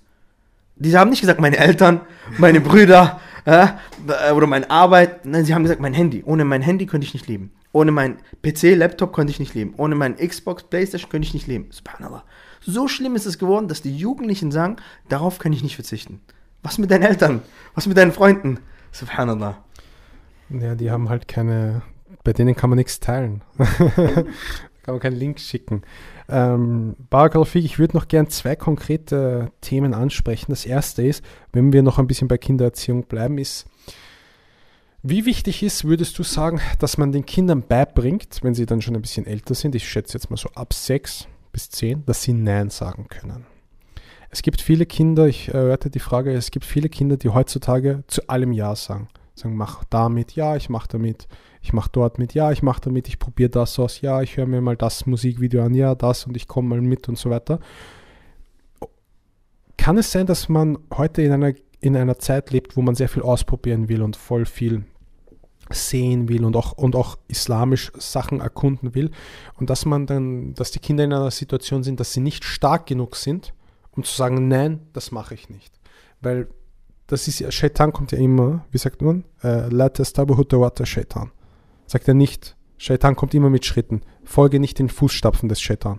Deswegen, Shaitan kommt nicht und sagt so, "Hau- schau dir heute, geh heute Weihnachten feiern. Das sagt ja keiner zum Kind. Aber es kommt immer ein bisschen so schrittweise. Deswegen meine Frage ist, wie wichtig ist dem Kind diese islamischen Bestandteile beizubringen und dann zu sagen, nein, stopp, das, da mache ich jetzt nicht mit. Ja, diese Sache muss schon von klein auf, an, also nicht erst ab sechs, sondern bis zu sechs Jahren. Bis zu sechs, sieben Jahren muss das schon drin sitzen bei den Kindern. Subhanallah, weil wenn man das erst danach anfängt, ist es sehr schwierig. Muss ich echt sagen. Weil die Erziehung beginnt, das ist, was auch immer gefragt werde, wann beginnt die Erziehung? Die Kindererziehung, die eigentliche Kinderbeziehung beginnt, bevor du heiratest. Subhanallah. Bei, der, bei dir selber, bei der Auswahl deines Partners, bei der Auswahl deiner, der Namen des Kindes und so weiter. Aber dazu habe ich ein extra Video gemacht, kann man sich anschauen auf meinem YouTube-Kanal. Ähm, aber wenn das Kind da ist und es fängt an zu lernen, von wem lernt es denn? von Mutter und Vater. Und hier ist es wichtig, die Vorbildfunktion. Wenn du die Vorbildfunktion richtig praktizierst und nicht, wie wir das kennen, äh, typisches Beispiel, rauch nicht. Wie, Papa, du rauchst doch selber, Mama, du rauchst doch selber. Ja, aber ich bin was anderes, ich schaffe das nicht. Nein. Wenn du willst, dass etwas deine Kinder machen oder nicht machen, dann mach es oder mach es nicht. Du musst diese Vorbildfunktion leben. Du musst das den Kindern beibringen. Du musst ihnen zeigen, wie es ist. Genauso ist es auch mit dem Nein. Ja, dass, du, dass du den Kindern zeigst, wenn jemand kommt, und das, das kann man gern auch vorspielen, wenn man das ihm explizit beibringen möchte, kann man halt jemanden beauftragen und sagen, guck mal hier, versuch mir mal etwas Schlechtes anzudrehen, ja, als Funktion, ein als, Lern, Szenario. als Ein Szenario, Szenario, als okay. Lernfunktion. Und dann sagen die Mutter und Vater, nein, das ist schlecht, das möchten wir nicht. Was passiert? Die Kinder, wenn sie in die Schule gehen, sagen von selbst aus, nee, das machen wir nicht, wir sind Muslime, wir äh, nehmen wir, wir, rauchen nicht, wir essen kein Schwein, wir feiern nicht äh, Weihnachten. Das machen zum Beispiel meine Kinder selber. Die sagen das zu ihren Lehrern. Die sind doch so selbstbewusst und die sagen der Lehrerin, Frau Lehrerin, wir machen da nicht mit. Genau. Wahrscheinlich wird deine, die, die Lehrerin schon wissen, oder? wenn ja, Elternabend und, gehst du? ja und nein. Nee, nee. Manchmal, Manchmal neue dir, Lehrer, Ich gebe dir einen Fall von meiner Tochter. Da haben sie eine äh, Ethiklehrerin bekommen. Ja. Das hat sich irgendwie in der zweiten, in der ersten Klasse irgendwie ganz neu ergeben, so spontan, äh, dass es dann auf einmal Ethik gab, ähm, was wieder abgeschafft wurde. Äh, aber die war komplett neu und hatten wir auch selber nicht gekannt, die Lehrerin. Und dann war Weihnachten Zeit und die Kinder haben sie, äh, die hat beauftragt, schreibt so eine Postkarte mit frohen Weihnachten. Meine Tochter hat dann gesagt, äh, Frau Lehrerin, wir feiern kein Weihnachten, aber ich schreibe anstatt Weihnachten, schreibe ich Eid. Also ich mache mit, ich bin nicht ganz raus, also auch sehr inte- intelligent diese Sache, sag, sondern sagt, ich schreibe aber anstatt Weihnachten, schreibe ich Eid. Subhanallah. Und das ist das, die Eigeninitiative. Die weiß, wir feiern kein Weihnachten, wir ma- machen, aber wir feiern Eid, wir haben Bayram, wir haben unser eigenes Fest. Ja, und das kann ich machen, das kann ich basteln, das kann ich schreiben. Ja, und das ist das, wenn du das von vornherein den Kindern beibringst und ihnen auch sagst, nicht nur einfach nur sagen, nein, mach das nicht, tu das nicht, sondern erklär den Kindern, warum nicht. Warum ist das nicht gut? Ja, meistens wissen es die Eltern nicht mal, warum. Deswegen informier dich selbst. Deswegen ist immer der erste Step, informier dich selber, bilde dich selber und dann bring es deinen Kindern bei, ja, so dass sie es auch verstehen. Subhanallah. Mashallah. Also sie ist schon eine, schon eine starke Tochter, oder? Die jetzt Alle schon- sind stark. Alle sind Allahu stark. Akbar. Die, die, die Frage, die ich auch noch häufig bekommen habe, weil ich weiß ja, welcher Gast kommt und welche Themen speziell sind, ist das der Schlagen der Kinder. Und ich würde dich gerne fragen, darf man Kinder schlagen? Und in zweiter Frage ist das natürlich, warum wird das praktiziert? Wenn es, also wenn es erlaubt ist, ja, müssen wir uns eh nicht unterhalten, warum es praktiziert wird. Und welche Alternativen kann man jetzt den jüngeren Zuschauern geben, wenn die mal älter sind, dass das so gepraktiziert wird, wie der Prophet sallallahu alaihi es geboten hat? Und das Urteil natürlich auch. Der Prophet sallallahu alaihi wasallam, hat niemals eine Frau oder ein Kind, nicht mal ein Tier hat er geschlagen. Subhanallah. Ja, nicht mal ein Tier hat er geschlagen. Ja, wie ist es dann mit Kindern? Ja, der Prophet war immer am barmherzigsten zu den Kindern, zu den Frauen. Der, immer wenn er an Kindern vorbeiging, es hat über seinen Kopf, über ihre Köpfe gestreichelt. Er hat mit den Kindern, er hat sie als Große bezeichnet, als Große. Es gab einen Junge, der hatte einen Vogel gehabt. Oh, und er hat gesagt, er hat gesagt, oh Vater des, des, des, des Vögelchens, was macht dein Vögelchen? Hat immer danach gefragt auch. Er hat ihn genannt Vater des Vögelchen, weil er, hat gesagt, er hat gesehen, der Er kümmert das, sich, ja. kümmert sich um das. Subhanallah, der Prophet wasallam. So war er. Ja, Aber Ja. das, was man heutzutage sieht, dass der, das dann kommt. Dann, richtig, darauf Dass man sogar Gegenstände nimmt oder das ist ja bei den Arabern so voll der Gag, würde man sagen, dass man die Schlapfen nimmt. Ist das. Ja, gut. Also wenn wir jetzt diese, diese, diese Schlappen... Ne, sprechen wir über das seriöse Schlagen, das ernsthafte Kinderschlagen, wo sie dann äh, erniedrigt werden. Das- Nicht das. Spaßschlagen. Genau das habe ich auch in meinen Videos erwähnt. Ja, aber erwähnen Sie jetzt hier. ja, ja, ich erwähn's. Genau, da, nein, ich möchte darauf, weil ich habe diese Sachen explizit erwähnt, nochmal im, Im Detail. Detail, okay, alles genau, habe ich nochmal erwähnt in den Videos, kann man sich anschauen. Aber was das schlagende Kind, erstmal das Wort schlagen, das ist ganz wichtig. Das ist, wenn wir im Deutschen, gibt es ein anderes Wort außer schlagen? Eigentlich Prügeln. nicht. Ja, genauso gewalttätig klingt das. Prügeln ist viel härter als Schlagen. Ja, vielleicht eine Stimme, aber im Prinzip schlagen ist hart. Man könnte vielleicht, wenn man es ein bisschen niedriger nimmt, tätscheln oder Klapser, könnte man sagen, einen Klapser geben. Das, das Wort im Arabischen schlagen, ja, das ist nicht das Schlagen, was wir hier so kennen. Weil das Wort, wenn wir nehmen Daraba, Ja? Allah subhanahu benutzt das Wort Daraba auch als Allah gibt euch ein Beispiel. Schlägt Allah euch ein Beispiel? Nein, Allah gibt euch ein Beispiel von dem und dem. Daraba Allahu mathala und so weiter. Allah gibt euch das Beispiel von, der, äh, von den Frauen von Lot und, äh, und so weiter. Das Wort, das Daraba, wenn wir ganz kurz das, darauf eingehen, weil das ist auch das Thema, nehmen wir gleich mit, haben wir gleich zwei mit einem, schlagende Frau. Ja, schlagende Frau. Eins nach dem anderen. Ja, weil das gehört dazu. Okay. Das gehört dazu. Ja, weil die Frage ist nicht immer, ja, darf ich meine Kinder schlagen? Darf ich meine Frau schlagen? Darf die Frau den Mann schlagen? Darf die Frau die Kinder schlagen? Ich meine, warum willst du deine Kinder schlagen? Warum willst du deine Frau schlagen? Sie hören zum Beispiel nicht. Ja, sie hören, Sie hören nicht, nicht auf haben wir, haben wir nicht Ich spiele jetzt mal, weißt du, ich spiele jetzt mal den. kein Problem. haben wir nicht einen Mund, der uns gegeben wurde? Haben wir nicht einen Verstand, der uns gegeben wurde? Ja, aber meine Kinder hören einfach nicht. Wirklich, Bruder. Darf ich Ihnen eine geben? Richtig. Deswegen, deswegen finde ich eine sehr schöne Erklärung von dem Vers, wo es heißt, ja, und schlagt eure Frauen, was einige Gelehrte gesagt haben, dass sie sagen, und trefft sie so, dass es ihnen wehtut. Aber nicht im körperlichen Sinne. Weil die Gelehrten sagen, wenn du deine Frau schlagen würdest, und schlagen sowieso ja, mit einem oh, Siwak, ja, versuch mal deine Frau mit einem Siwak zu schlagen, die lacht dich aus heutzutage. Ja, und dann gibst du ihr so. Das ist das Schlagen, was erlaubt ist, weil du darfst sie nicht verletzen, du darfst keinen blauen Flecken machen, du darfst sie nicht knochen, also nicht gib ihm ins Gesicht treten, wenn sie am Boden. Also Nein, diese, diese körperlichen. Das ist alles gar nicht erlaubt. Absolut haram. Nein. Das, was sagen, ist ein Erziehungsklapser, ja, wie wenn man heutzutage sagt, mach deine Hand so hin und dann machst du so. Ja, und mach das mal so, das, das merkst du ja gar nicht. Aber das ist auch nur, das ist auch nur dann erlaubt, wenn du weißt, es würde nützen. Ja, wir wissen heutzutage, es würde nichts nützen. Was machst du anstelle dessen? Du sagst, pass auf, wenn du dich nicht verhältst, wenn wir jetzt mal bei der Drohsituation sind, weil drohen sollte man eigentlich auch nicht, ja, äh, aber wenn du in diese Situation kommst, sagst du, wenn du nicht aufhörst, weil manchmal, es gibt Situationen, da musst du halt konsequent sein. Das wird dann nicht als Drohen angesehen. Zum Beispiel, das Kind lügt die ganze Zeit und hört nicht auf damit. Ja, macht Fitner. Dann sagst du, pass auf, wenn du nicht aufhörst zu lügen, dann nehme ich dein Handy weg. Ja, das ist viel schlimmer, wenn du ihn schlägst heutzutage. ja, dann nehme ich deine Playstation weg. Dann, dann darfst du deine, äh, das und den Fernseher nicht behalten. Oder dann darfst du drei Monate nicht rausgehen. Das sind Sachen, treff sie so, wie es ihnen, so wie du, so wie du, so, so etwas, wie du, dass du etwas erreichen kannst damit. Weil das bringt nichts.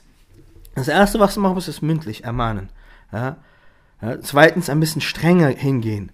Ja? Und dann tust du ihnen Sachen äh, verbieten und konsequent durchziehen. Weil verbieten klingt äh, streng, das, du tust sie damit erziehen. Ja. Maßregeln. Ja, Ja, so. Maßregeln klingt auch schon hart, ja, sondern wirklich ihnen Orientierung geben. Und die Kinder, die brauchen Regeln. Ich sage das immer wieder, die Kinder brauchen eine st strenge Liebe ist besser als nur streng und nur Liebe. Das ist wichtig. Eine streng, es wurde wissenschaftlich bewiesen, dass Eltern, die streng mit ihren Kindern waren, dessen Kinder waren intelligenter, waren reifer und im Alter konnten sie sich viel mehr im Leben besser zurechtfinden als andere, weil sie hatten konkrete Regeln. Und wir sehen das, wir sehen das so bei unseren, bei uns selber. Der Islam gibt uns konkrete Regeln. Wenn wir uns daran halten, was passiert? Wir haben ein gutes Leben im Diesseits und dann noch besseres im Jenseits, inshallah. Ja. Und so ist es auch, wenn die Kinder wissen, was darf ich, was darf ich nicht. Klare Regeln. Klare Regeln, klare das Grenzen. mögen Kinder, oder? Das, mög, das mag jeder Mensch. Okay. Ja? Und natürlich, er testet auch seine Re Grenzen. Ja. Genau. Testet diese Sachen, aber wenn du sagst, pass auf, bis dahin und stopp, ja, du darfst, ja, du darfst deine Meinung sagen, du darfst dich mit jemandem streiten, wenn, wenn du etwas nicht magst, aber du darfst sie nicht verletzen. Du darfst sie nicht beleidigen, du darfst sie nicht beschimpfen. Ja, und damit, also ich sage ganz klar, ja, schlagen von irgendjemanden war noch gar keine Lösung zu irgendeiner Zeit. Subhanallah. Das war gar keine Lösung zu irgendeiner Zeit.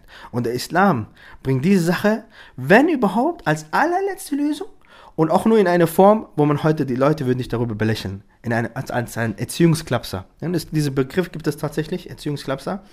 Der, der tut nicht weh, der, der hat mal keinen Schmerzen. Das ist ein, äh, oh, jetzt bin ich zu weit gegangen. Effekt. Eine gewisse auch, ich, ich weiß nicht, ob das Wort richtig ist, aber es ist auch eine gewisse Erniedrigung, oder? Weil ich, ich meine jetzt nicht, dass man sagt, du bist ein dummes Kind, du bist so blöd, sondern ich glaube, wenn, wenn du das so machst, ja, wenn du, wenn das Kind so Sachen macht und du weißt, das ist nicht richtig, tu das zurück, tu das zurück in den Kasten. Ich habe mich jetzt ehrlich, als du das bei mir so gemacht hast, nicht wohlgefühlt. Allahu Akbar, nicht wohlgefühlt. Ich meine, ich bin, vielleicht bist du kräftiger als ich, aber das da, diese, diese Gestik, da ist schon so eine, eine Korrektur. Du korrigierst mich in irgendeiner, ich denke, das ist besser. Und nur zum, nur zum Zusammenfassen, diese überaus harte Gewalt mit Fäusten, mit Gürteln, mit Schuhen und so weiter sind haram und dürfen in der nicht erlaubt. Erziehung nicht und werden auch von Allah bestraft. Natürlich. Okay. Und ich will noch ganz kurz auf eine Sache eingehen. Diese Koranlehrer, die so vorgehen, die werden sich vor Allah äh, zur Rechenschaft ziehen müssen. Subhanallah. Ich war in einer Koranschule, als wenn die Kinder nicht gehört haben, äh, die Koranlehrer gelächelt haben. Ja, die haben gesagt, Alhamdulillah, dass wir Kinder haben, die hier rumschreien, die unsere Zukunft sind. Subhanallah. Aber als wir jünger waren, oder von anderen, was wir hören, Geschwistern, deren Koran, dass sie Stock bekommen haben, auf so auf die Hand drauf oder sonst irgendwelche Stellen, Gürtel und so, katastrophal. Du tust sie vom Islam, vom Koran, von Jannah vielleicht sogar äh, fernhalten, nur mit dieser Art und Weise. So wird, funktioniert das nicht. Wie viele Gelehrte kennen wir, die gekommen sind, pass auf, hier ist mein Sohn, ja, bitte nicht, schlag ihn nicht. Wieso muss man, wieso muss man sowas sagen? Wieso muss man überhaupt sowas sagen? Diese Sache ist ganz weit und diese Sache machen nur Leute, dass, da, da einfach Wissen fehlt, dass ein Verstand ja, diese Sache noch nicht begriffen hat. Also schlagen ganz, ganz weit nach hinten und wenn, als Erziehungsklapser und dann versteht man es auch. Aber dass, dass die Leute gleich äh, reagieren mit Gewalt, mit Aggressionen, das zeigt nur, dass sie sich selbst nicht im Griff haben. Dass ihr Verstand nicht die, äh, genug die Kapazität aufbringt, um die Situation äh, zu erforschen, zu gucken, warum macht mein Kind eigentlich das? Warum sagt es das? Ich tritt mal einen Schritt zurück, denk mal ein bisschen drüber nach. Guck mal, vielleicht liegt sie an dir. Vielleicht, weil du die ganzen Jahre nicht da warst. Oder vielleicht, das, weil du die ganze aggressiv gegenüber deinen Eltern, gegenüber deiner Frau, gegenüber deinen Freunden bist. Vielleicht guckt es von dir das ab. Und dann versuch mal diese Sache zu korrigieren. Weil es wird immer so diese Themen genommen. Ja, und das ist Katastrophe, dass man das macht. Man sollte Allah subhanahu wa ta'ala fürchten. Weil das Kind ist ein anvertrautes Gut, das dir gegeben wird. Und, und du schlägst es, du, ja, dieses Schlagen hat so viele negative Effekte. Nicht nur körperlich. Das Schlagen Emotional. emotional, ja, ge geistig, im Verstand, das, das tut es, du tust erniedrigen, du tust klein machen. Und das ist sehr, sehr schlimm, mein Lieber. Jazak Lochian, dass du auch in aller Klarheit und auch eine gewisse Ermahnung reingegeben hast. Ich würde jetzt noch ähm, ein Thema an, eröffnen, was mich sehr fasziniert hat. Und ich weiß nicht, ob du das weißt, aber ich habe da auch äh, mich sehr informiert gezeigt. Und zwar, es geht rund um das Programm Play Muslim. Das ist etwas, kannst du uns da kurz erzählen, was das ist oder in welcher Art und Weise du das einordnen kannst? Es geht darum, dass man da äh, Sunna-Geschichten des Propheten sallallahu alaihi wasallam und Alltagsgeschichten in einem islamischen Kontext mit Playmobil nachspielt. Richtig. Mit schön. Playmobil nachspielt und da gibt es verschiedene Akteure, da gibt es auch einen Kanal, der heißt glaube ich auch Play Muslim und ich fand das sehr äh, interessant. Erzähl mal kurz, was das ist und was das Sinn von dieser Geschichte ist. Play Muslim ist entstanden, mein lieber Bruder, als wir eigentlich gemerkt haben, dass es gar nichts auf Deutsch gibt. Und es ist immer noch leider so. Also wir haben nichts für unsere Kinder auf Deutsch. Nichts. Wirklich nichts, was wir ihnen anmachen können und sagen. Ich rede jetzt nicht von Dokumentation, ich rede von islamischen Sachen. Wir haben im Englischen sehr viel, in Arabischen viel, in Französischen sehr viel, aber im deutschen Raum fehlt das. Und das haben wir jahrelang bemängelt, bis wir gesagt haben, da müssen wir etwas, machen, etwas ändern. Ich meine, wir können jetzt keine Zeichentrickfilme machen, also haben wir die Fähigkeit nicht, aber Playmobil, das haben wir gesehen, das machen viele, machen wir auch. Ja, und das, so ist das Ganze entstanden für die Gemeinschaft. Ja, dass man denkt, dass, die, dass du das Ganze islamisch hast. Und das auf neutrale, bestimmte Themen werden einfach nicht angesprochen, wo es äh, Meinungsverschiedenheiten gibt, aber auf islamischer Basis, auf ähm, so wie das kennen, dass sich die Kinder damit Das identifizieren. sind so, so, so, so Geschichten, würde ich sagen, wie zum Beispiel Hadisha geht einkaufen mit ihrem Sohn, ihr Sohn sieht was Süßes und will das kaufen sagt, nein, erst nächste Woche, wie auch immer. Ja, Ja, das sind hauptsächlich schöne Kindergeschichten, Playmobil-Geschichten eben, die, die nachgespielt werden, die man versucht, islamischen Alltag reinzubringen. Es gibt manchmal natürlich Hadith und Koranverse, die erwähnt werden. Aber so ein Alltag, der ist eigentlich, womit sich das Kind identifizieren kann. Weil die Kinder schauen, wenn wir gucken, Kleinkinder gucken ja auch auf YouTube äh, Playmobil-Sachen an. Und äh, die, die sehen halt Sachen, womit unsere Religion eigentlich nicht übereinstimmt. Ja. Weihnachten feiern, Ostern feiern oder ins Schwimmbad gehen und solche Sachen. Und dann sagt das das ist Kind eine auch, gute Alternative, würdest du vorschlagen. genau, und dann sagt das Kind ja auch, dass äh, ich möchte das auch so haben, äh, weil es nichts anderes kennt. Deswegen ist Playmobil entstanden, äh, Play Muslim entstanden und äh, als Alternative dafür, damit die Kinder das anschauen können. Was wir auch vorhin besprochen haben, ist zwar ist die Unterstützung der Frauen. Ja. Ja, dass man sein, ihre Frauen, seine eigene Frau, Schwestern, Mutter unterstützt, äh, sich weiterzubilden, sich, äh, sei es im, im, im Islam oder auch in welchen Dingen, weil wenn du es schaffst, deine Frau richtig zu bilden, dann weißt du, dass deine Kinder gut aufgehoben sind, inshallah ta'ala. Ja, das ist das, was wir heutzutage sehr, sehr mager ausfällt, was wir vermissen, Mhm. diese, diese Ausbildung der Frau. Ja, und besonders Frauen zu Frauen. Deswegen, zwei Projekte wollte ich dringend erwähnen. Bitteschön. Ja, dass wir, also, was wir, was wir haben, einmal das Mami-Herz-Projekt, das speziell für Schwangere und Stillende und äh, also Kindererziehungsbereich, das es gibt. Und das andere ist das Umma-Mein-Projekt, was wir gemacht haben. Das ist alles von Schwestern, für Schwestern, diese Projekte, die sich selbst motivieren, sich selbst äh, äh, ihren Zeitmenschen machen. Wie machst du das als Alltag in der Frau, äh, in dein, in dein Alltag? Wie machst du, da- wie kommst du klar damit? Wie ist es, wenn du Kinder hast? Und diese Sachen sind sehr, sehr wichtig in meinen Augen, dass man die Frau auch dazu bringt, sich sehr weiterzuentwickeln. Im islamischen Sinne, wenn wir über Bildung sind, weil der Prophet hat Alles gesagt, wir klar. müssen uns weiterbilden. Ja, die Bildung, ob Mann oder Frau. Es gibt Sachen, die jede Frau und jeder Mann wissen muss. Es gibt Sachen, die, die, die kannst du nicht entgehen. Und wenn du in einem bestimmten Bereich arbeitest, musst du diese Bereiche kennen. Und wenn du Mutter und Vater bist, äh, wir haben in jeder Sache eine Ausbildung. Und wir haben jede Sache, haben wir eine, äh, einen Bereich, ein Buch, haben wir irgendetwas, aber das für Frauen, das fehlt. Und das ist das, was wir ansprechen mit diesen zwei Projekten. Das ist so eine Ausbildung für die Frau, so eine äh, äh, Weiterentwicklung für die Frau. Ja, und das ist das nächste, das nächste, was inshallah ta'ala auch kommen wird, ist das Hasanat-Institut, das du kurz angesprochen hattest. Das ist eine, da wird es inshallah ta'ala Ausbildung geben, ja, und das Ganze wird inshallah ta'ala kostenlos sein, dieses Hasanat-Institut. Ja. Da wird eine Ausbildung geben zur Ehe, eine Ausbildung in der Ehe, eine Ausbildung, wie du mit deinen Kindern umgehst. Und da werden wir auch andere Spezialisten inshallah ta'ala haben, die darüber sprechen werden. Ich finde das sehr, sehr wichtig, weil man sollte sich in diese Sachen informieren, ja, wie weiterbilden, damit man eine glückliche ja, oder eine äh, feste, starke Familie bildet, dann die Familie ist was? Ist der Ursprung der Gemeinschaft. Wenn wir schaffen, gute Familien zu bilden, schaffen wir es, eine gute Gemeinschaft zu bilden und dann können wir uns auch gut mit der Gesellschaft hier äh, miteinander klarkommen, mit uns äh, gegenseitig klarkommen. Und das ist, was wir, was wir auch anstreben sollten. Ja, dass, als wir als Muslime die Familien gut an erster Stelle. Und wenn das funktioniert, dann funktioniert unser Außenrum. Ja, das, äh, inshallah ta'ala, ist äh, so das Abschließende, was ich gerne dazu sagen möchte, natürlich. Ähm, na,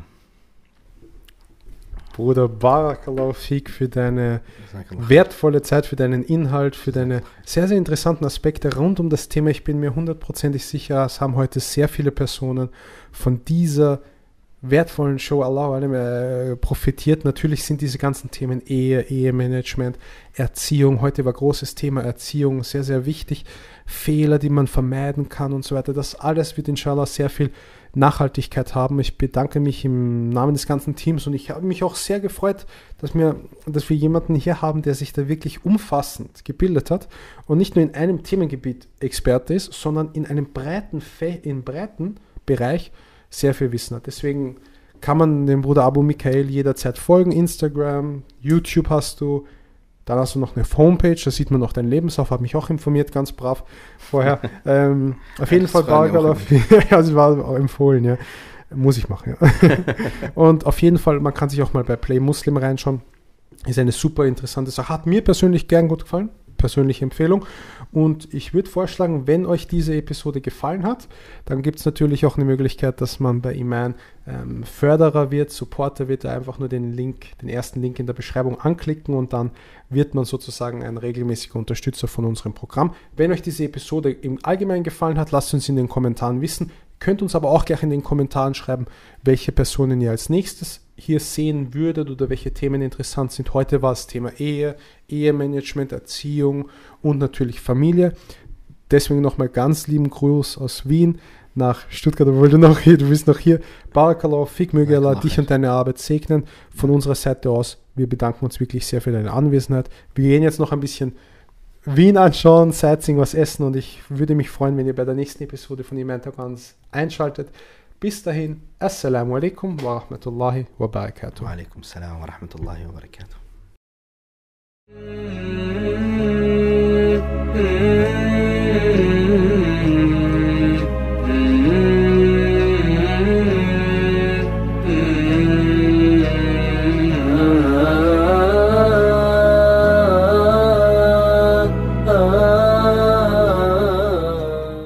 Dir diese Show gefällt und du noch weitere Gäste sehen möchtest, dann werde auch du ein Iman-Supporter und unterstütze unsere Arbeit langfristig.